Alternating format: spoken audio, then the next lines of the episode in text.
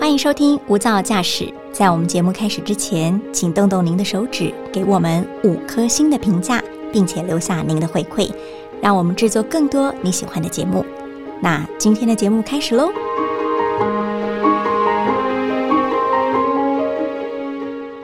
我们常常用三头六臂来形容母亲，常常用顾全大局来形容妻子。但是，亲爱的女孩们，不论你是十八岁或者八十岁，你心中的那个小女孩被照顾到了吗？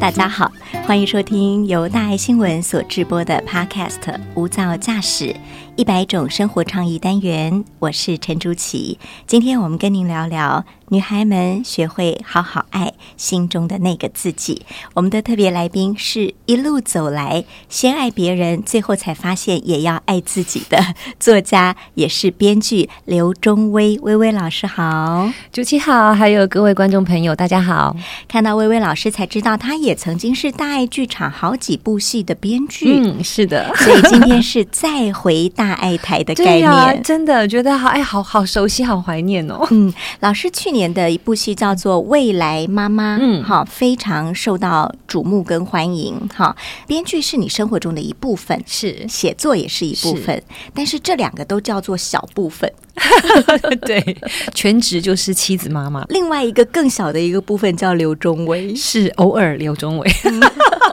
有空的时 候。 对，有空的时候可以当当自己。嗯，但我知道说你本来是一个到了三十多岁的时候，你还不确定自己会不会走入婚姻的人。嗯，我三十岁那年其实没有特别想要结婚呢、嗯我甚至那个时候跟我交往的对象，我都会讲得很清楚，我没有要结婚哦，也没有要生孩子哦。可是不知道为什么，就是随着年纪的过去，然后自己也大江南北跑了很多地方之后，就开始有一种想要安定的感觉。嗯然后大概到三十四五岁的时候，就开始有点想要结婚了。嗯，然后身边的人也会催，妈妈一定最紧张嘛。对，嗯，那年轻时候没有特别对婚姻有想象，也的确是因为我很小的时候我父母就离婚了。嗯，对，所以对我来说，我觉得婚姻到底可以保障什么呢？我那时候一直没有想通，所以也就没有特别的渴望。对。对，但到三十四五岁的时候，心情是不太一样的。在游遍了大江南北，因为你喜欢背包客到处去旅行，还是写了旅行的书，是会不会是这种浮云般的漂泊之后，让你想要脚踏实地的安住下来，我然觉后得好像有是一个耶堡垒嗯，的感觉？是，对。然后我内在对家的渴望就越来越强烈。其实我从小就想要一个家，可是我觉得家跟婚姻是两件事情。可是我们好像又必须透过婚姻才有一个家。嗯，要不然就是你一个人的家。嗯，应该这样子讲吧，就是我父母离婚之后，我的妈妈其实遇到了一个叔叔， 嗯是非常好的。嗯那我觉得叔叔对我生命中非常非常重要。那你说他们并没有经过婚姻，可是我们像一个家的感觉。哦，我懂了。对，这也是为什么后来我写《未来妈妈》的时候，我就觉得最终结局就是领养啊，嗯哼因为我一直觉得血缘不是组成家的最主要元素，嗯，我觉得爱才是。哦，对。对，所以，当你想要有一个家的时候，你还没有想到说家一定要跟婚姻连在一起。对我就想说，也也许我只是想要一个人跟我在一起，然后我们在一个空间里头是自在的，然后我们有一个家的感觉。嗯但后来就是妈妈的催促什么，都觉得嗯，好像也应该可以结个婚，但就没有对象。 对，喝了非常非常多的咖啡，介绍咖啡、相亲非常多次哦，真的都没有那个 Mr. Right 出嗯现。就没有感觉。那当然也有些是人家对我也没感觉，嗯哼，对，因为大家在那个年纪，其实我觉得喝咖啡的意图都蛮明显的，但是就是巴掌拍不响。就拍不响。是，然后你还列出了你将来如果要找一 个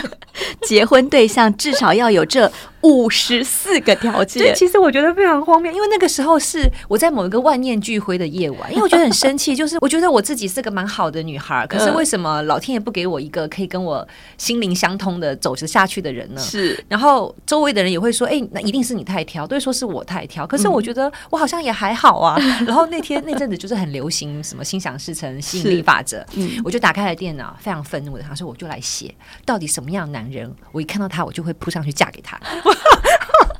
然后我就因为反正不会有人看见嘛，我就一直列列列列列列列列了很多嗯，哼就列完之后，哇塞，一看已经五十几条了。 然后看到以后就觉得哇，我好像真的嫁不出去了，这种男人真的要定做。没错，然后我就把答案关起来了， 嗯，你也没想那么多，就搁着了。就搁着了。嗯对，那只是当时愤怒情绪之下的一个作品。对，就一个愤怒之下一个写的东西，就觉嗯得那我到底，因为大家都说我很挑，那我到底是什么样的男生吸引我呢？嗯，因为每次人家问我说，我好像也讲的七七八八，我就觉得要善良、要诚恳啊，嗯然后他们都觉得这些都太笼统了、太抽象了。太抽象了，对所以我就噼里啪啦写了五十四条。你那五十四条是很具体嘛？其实现在看来还是抽象的，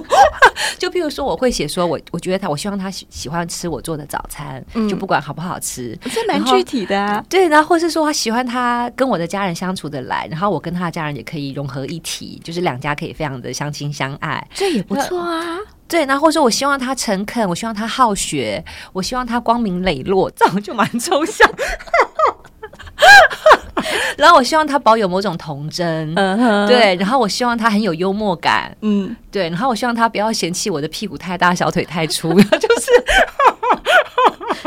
所以我要告诉你的是，他后来真的找到一个人，竟然符合这五十四个条件，对百分之百。我还蛮吓到的。嗯嗯，就是我后来遇到了我的先生，那我们四个月就闪婚了。嗯，然后结婚以后，有一次我在整理那个电脑资料的时候，我就看到这个档案， 看完就全身起鸡皮疙瘩， 就觉得诶，他真的还符合了里面我列的所有条件。他果然就是一个孝顺的，然后很诚恳的，很有幽默感的，他果然就是希望你每天做早餐给他吃，对你不做也不行的。 是，，可后来我就后悔了，我那些所有许愿的条件。 我觉得这个条件都太不切实际，因为你真的进入婚姻生活当中，日常的消磨当中，你就天天做早餐是件超超累的事情，好吗？ 对，而且尤其又有两个孩子，然后每个人口味都不一样，一个要酱油蛋，一个要欧米雷蛋蛋，嗯然后一个要火腿蛋，你就觉得超累的。而且那是你在毫不知情的情况之下自己写出来。对喜欢我做的早餐是一个浪漫的想象，对，那是个浪漫的想象，真的可婚进姻入实在太真实了，对是没有办法浪漫想象的。当你变早餐店老板娘，你就知道你有对多痛对， 苦。而且你发现你端出去的餐点他们还不吃的时 候，对，其实是非常非常的有怨念 的。你的婚姻是突如其来的，对不对？对你说四个月就闪婚了对，你为什么有一个 moment 决定？好吧，那我这就是他了。诶，哎说起来是件蛮奇妙的事情。我觉得年轻的时候我一定不敢做闪婚这个动作，可是我闪婚的那个时候我已经三十五岁了，那我也经过蛮长一段时间跟不同的异性高度的相处，所以我大概知道什么样的个性、什么样的人适合我或不适合我。哦，对，然后我大概也能够知道自己是个什么样子的人。嗯嗯所以如果是二十五岁闪婚，我觉得一定不敢。可是那年我已经三十五了，然后我见到胡子哥的时候，我觉得那还蛮奇妙的，因为以前都会听人家说遇到你就知道，那因为我就一直没 遇到，所以我也就不知道那是什么感觉。嗯，但我遇到胡子哥的时候，真的就有怦然的感觉。这不要说那一年的怦然，他连现在在讲“胡子哥”三个字，眼睛还有闪着粉红色的泡 泡。嗯，婚姻十年的验证，我觉得我还算是嫁对人了。所以你那时候是有这种，我知道了，我感觉到了。就我那他时候跟他见完面之后，我们就要一起走路去一个咖啡厅星巴克。就在那个走路的路上，我就这样看着他，嗯我就觉得哎、诶奇怪，为什么我的心有点怦然？嗯然后我那时候就在心中问我自己一个问题：说难道就是他了吗？嗯哼， 然后后来就一些交往嘛，嗯就短短的四个月，可是我就有比较认真去观察他的各个部分。我觉得还是要看这个人的本质，嗯，就他的本质是不是我欣赏跟喜欢的。而且你也知道，他可能是你可以终其一生相处的人，可以接纳你，你也能嗯接纳他的。是，就相处起来是自在的。哦，就虽然听起来是四个月很快，但我并不是傻不隆咚的，嗯我还是有观察一下，诶，他的妈妈到底我能不能相处呢？ 他的家人怎么样呢？嗯对，然后还有他他的个性怎么样呢？我觉得这个都很重要。像在那个短短的四个月相处当中，我就看到每次，因为他很喜欢他姐姐的两个孩子，所以我相信他是爱孩子的人。然后他非常的 Bingo 孝顺了一下，bingo 对，然后嗯他非常孝顺，又 bingo 了。对，那我也欣赏孝顺的人。嗯，然后再来，我跟他回了一趟他马来西亚的家，他们在是一个槟城槟城很大的家族，哦，就人很多，就是那种大家庭，哥哥姐姐、姑姑嫂嫂，然后三叔、二叔、大叔这种，大伯、二伯 那种。哦，我超喜欢大家庭， 对，因为我我比较喜欢热闹，哦，然后有点人来疯，所以人很多，其实我是很喜欢的。所以我的闺蜜们都说哈。大部分的女生好像蛮怕大家庭，可是我嗯哼不会耶，我就是很喜欢很多亲人。哦，哦，对那你真的还蛮另类的耶。哎是， 然后回去之后又发现他们那个家庭很老派，嗯，我又很喜欢老派的，嗯我欣赏老派的价值。我就是觉得海外华人会这对样，对，就是兄友弟恭啊，然后啊嗯大家都白手起家，然后互相帮助这种，我觉得这种好的一些家风是我欣赏的。那我觉得这样家风出来的男生应该不会太差。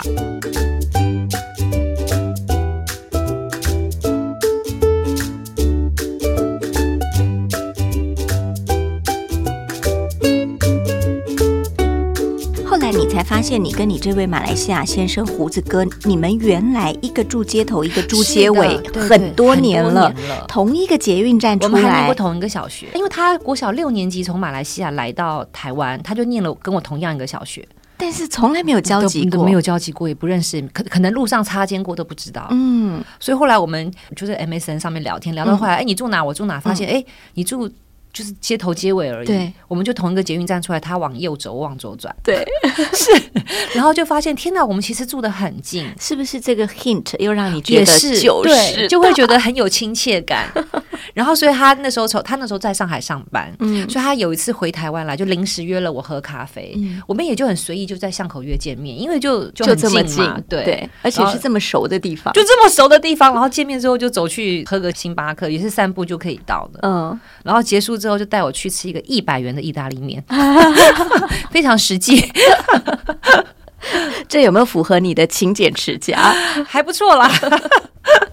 对，我就觉得还这个男生的本质，我觉得还蛮欣赏的。 我相信婚姻的过程，在要结婚的时候，跟我们已经开始进入婚姻的一开始，应该都是比较甜蜜的成分居多哈是。你什么时候意识到婚姻带给你一些压力或者枷锁了？从生孩子之后，哦，嗯，我觉得生孩子对婚姻是一个蛮大的考验诶、嗯，嗯，因为没有生孩子之前，两个人爱怎么过怎么过都很开心啊。比较处在小散文的浪对漫对，期小散文的时时代，，心血来潮要去山上喝个咖啡，看个夜对景，说走就走了，自由的很。自由的很，而且两个人也没有太多的负担。嗯，对，可是我觉得生孩子之后，那完全是另外一个世界，太可怕了。你的孩子是你预期中的，我就是顺其自然派，嗯，因为其实我结婚的那个时候，我的子宫状况是很不好的。但你有打算要生孩子的，我就是顺其自然，我觉得如果有，就是老天给我的礼物；没有，我也接受，嗯，就我不会去强求。懂，对，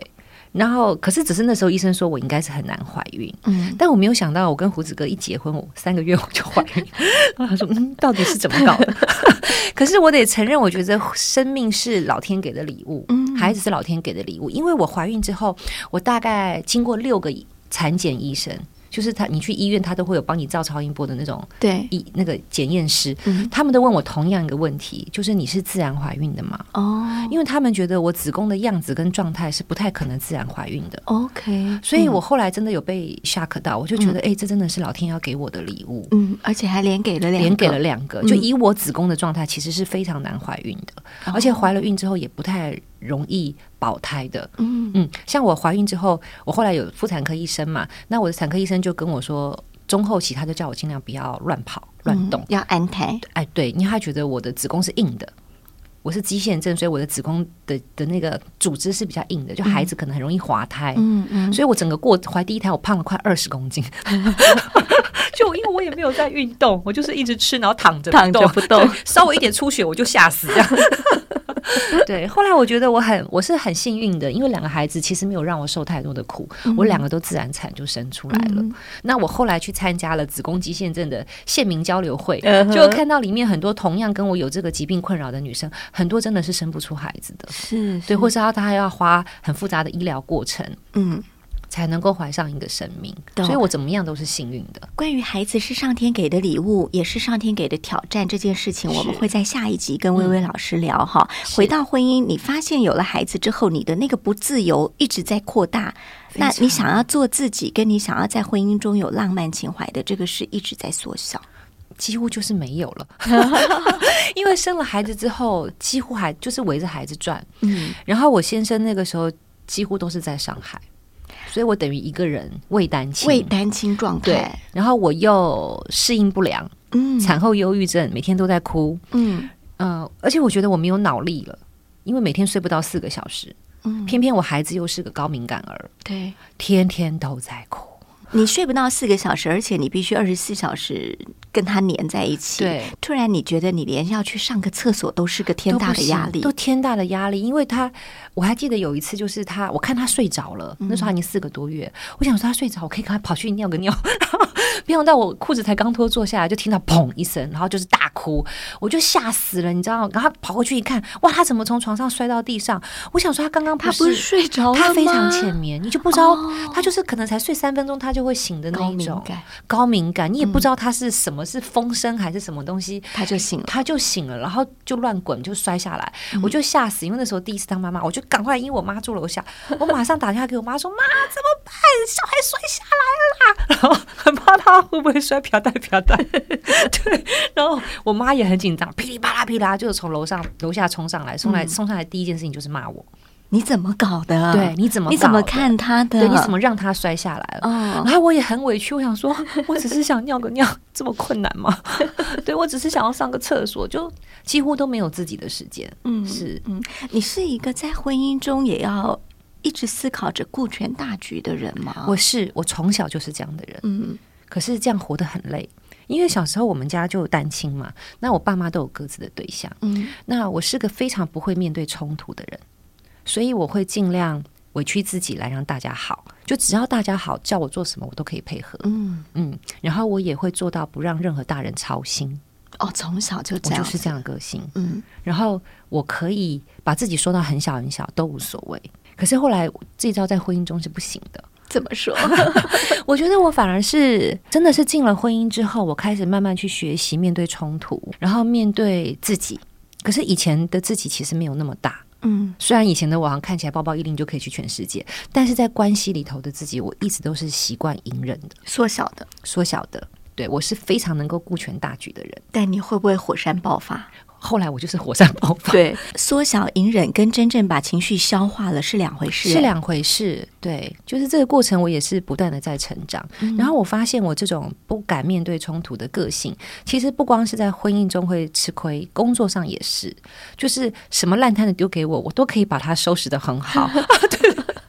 对，对，就是谁的 就剧你本们开心对，就出好。了什么状况，我就可以去帮忙，这样子。嗯就导演说啊，你来帮忙一下，那我就会去帮忙，我就帮他善后。嗯我是非常会善后的人。那你怎么发现了这一招在婚姻里行不通嘞？我觉得是慢慢累加的，嗯就是。我们都活在一个不自觉的被角色绑架的状况底下，因为我们从小根深蒂固的生活环境就是这样子，所以你会对于妈妈、妻子有某种期待，对，你会觉得怎么样是好的妈妈，怎么样是好的妻子。所以我进入婚姻之后，我也非常非常努力，想要把这些角色都扮演的非常好。那我就是一个可怕的处女座，我还没主义。对我就那种早餐要变得非常的丰富，然后我要什么事情都做到极致的那一种。嗯那可是渐渐就觉得好不公平啊！为什么所有家事都是我在做？嗯，就是然后为什么像我先生那个时候他。本来是不婚不子的，对，那他说的是他不婚不子是因为他怕失去自由，嗯可是我当时结婚的时候都觉得你不用害怕，因为我也是个很爱自由的人，我们就尊重彼此的自由 就好了。 想得美 想得美，对。就结婚生孩子以后，我就发现你怎么会失去自由呢？你还是很自由你，还是很自由 啊，不自由的对是我你一样出差，你一样去上海，你一样跟死党吃饭，然后对开会。失去自由是我对，我没有工作，我在家里天天社交阻隔，我就跟小孩在一起，然后我哪儿都去不了。嗯，对，那是谁失去自由呢？你到底在哦对？所以男人是在怕什 么？失去自由绝对是女人，好吗？ 对，所以那个时候其实我有蛮长一段时间是适应不良的。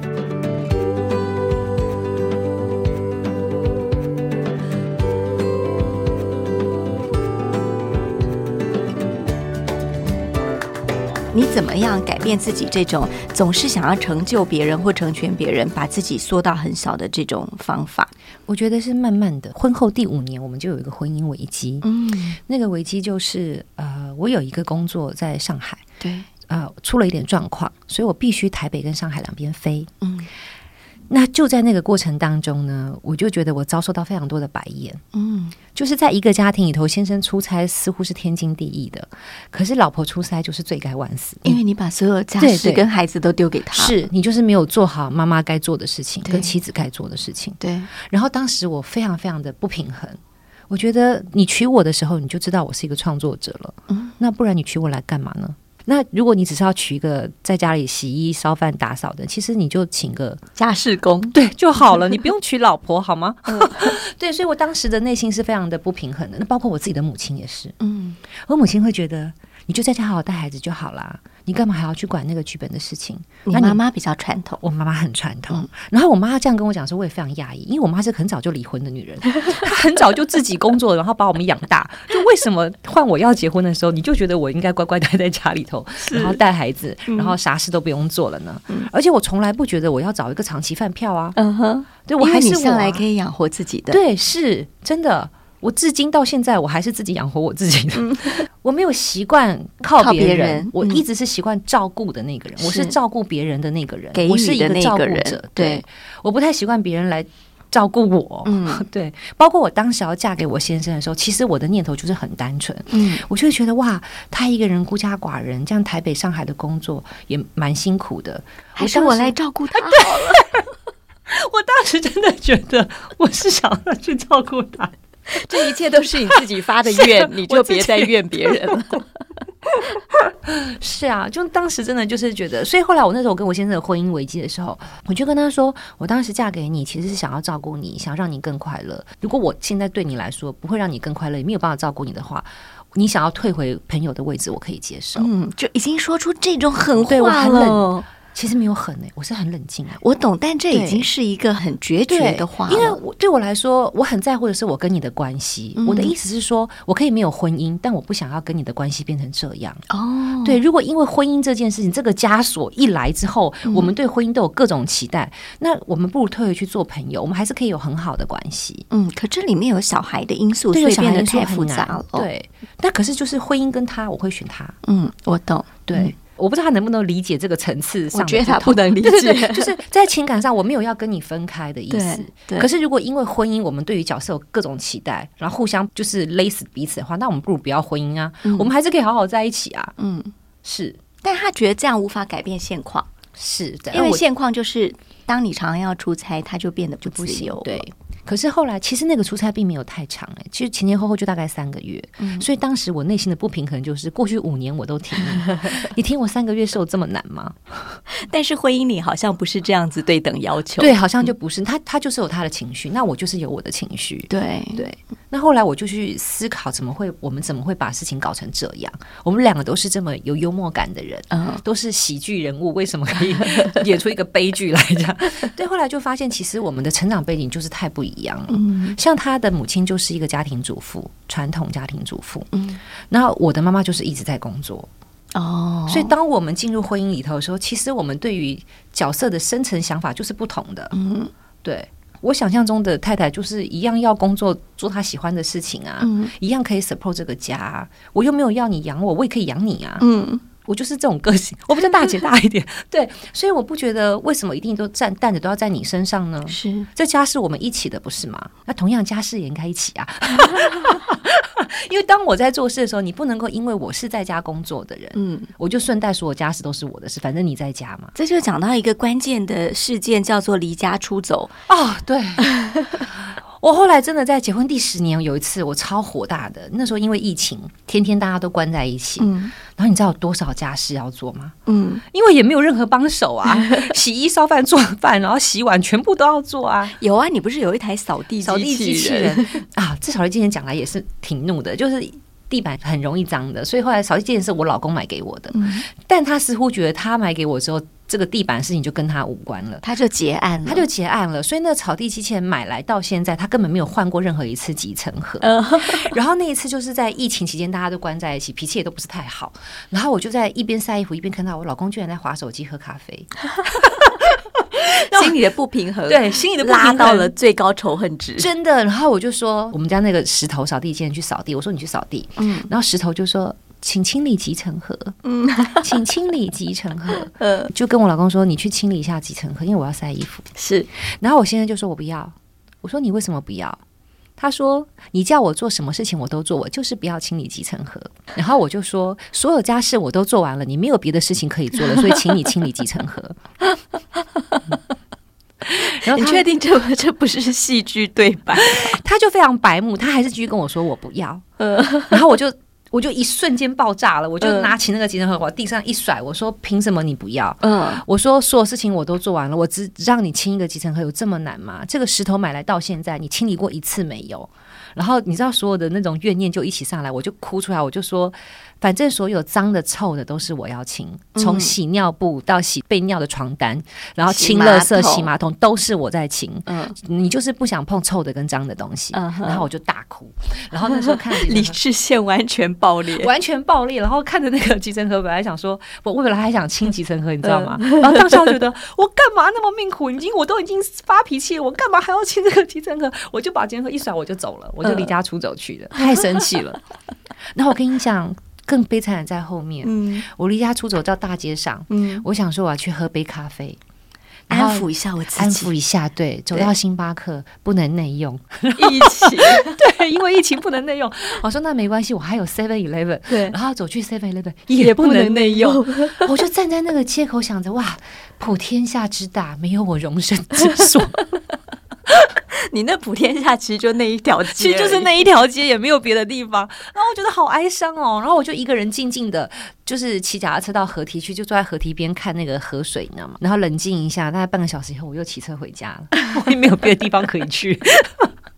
这一次一次的磨练哈，到底有没有让你体悟到婚姻之间的跳恰恰，就是进与退，如何是最适当的一个步伐？我觉得经过十年已经有了，就是我觉得自己会比较心平气和，那同时也是真的去理解到男生跟女生是不太一样的。不同星球的人，对，而且男生真的从生理上、脑结构上，他就没有办法，就是同时期处理十样事情。嗯，可是女生就是不一样，女生我们就是这么，我们就是八爪章鱼，我们就是同时期十样、二十样都难不倒我们。所以跟男生没有办法，男生你叫他一次给他三样事情，他就已经疯掉了。嗯，对他，们是比较单细胞比哦的那较种单细胞的生生物物，对他不没对？有办法。就像这次我先生跟我儿子确诊，嗯，后来呃到比较后面的时候，我就把我的小孩先带回娘家住，我老公就一个人在家里头隔离，嗯就隔离了几天，他就一直没有转阴，你知道吗？嗯，然后后来我又回去看他，我去看他的时候，我就发现我们阳台盆栽已经死 了，然后再发现那一缸小鱼也死光了。然后我就问他，我说：“你每天起床就会看到这些阳台的盆栽，你都没有想过要浇水吗？”嗯，没有。嗯，就完全可以视而不见哦。我说那鱼，他说哦，鱼我看到的时候已经死光了。我说你没有想过要喂吗？他说你又没有交代我。你知道，这要十年前我就爆炸了，呃，可现在已经十年了。就是我虽然很压抑，怎么鱼会死光，可是也知道你骂他也没有什么用，因为他就真的没有想 到，你有觉得他是你的大儿子吧？ 是这真的是太有趣了哈！哎，这符合你的五十四个条件哦，有同性，有童心，对，没错，好，我觉得听薇薇老师讲她的婚姻是谈笑风生，可是我觉得这里头是她很，呃嗯我们是用血泪堆积成的对对幽默而且，对。有非常非常强大的能量，把那些甘苦酸甜通通化为云淡风轻，这样来跟我们聊。但是从他的书跟他的过程当中，你会知道婚姻的想象空间很大，嗯但是真正走进婚姻之后，我们可能要脚踏实地的去是的学会进退之道，嗯然后处理每一个问题。每一个冲突，每一次沟通嗯，都是独一无 二的。 包含了每一次的离家 出走，对，真的。 OK，好，很谢谢薇薇老师跟我们聊了这么有趣的十年婚姻之路。在下一集我们要跟她聊聊妈妈之路，也就是进入三头六臂的阶段了。如果你也是妈妈，欢迎你一起来听。谢谢你收听今天的无噪驾驶。如果你想知道更多资讯，请上脸书搜寻“无噪驾驶”，没有噪音的旅程。我们下次见。拜拜。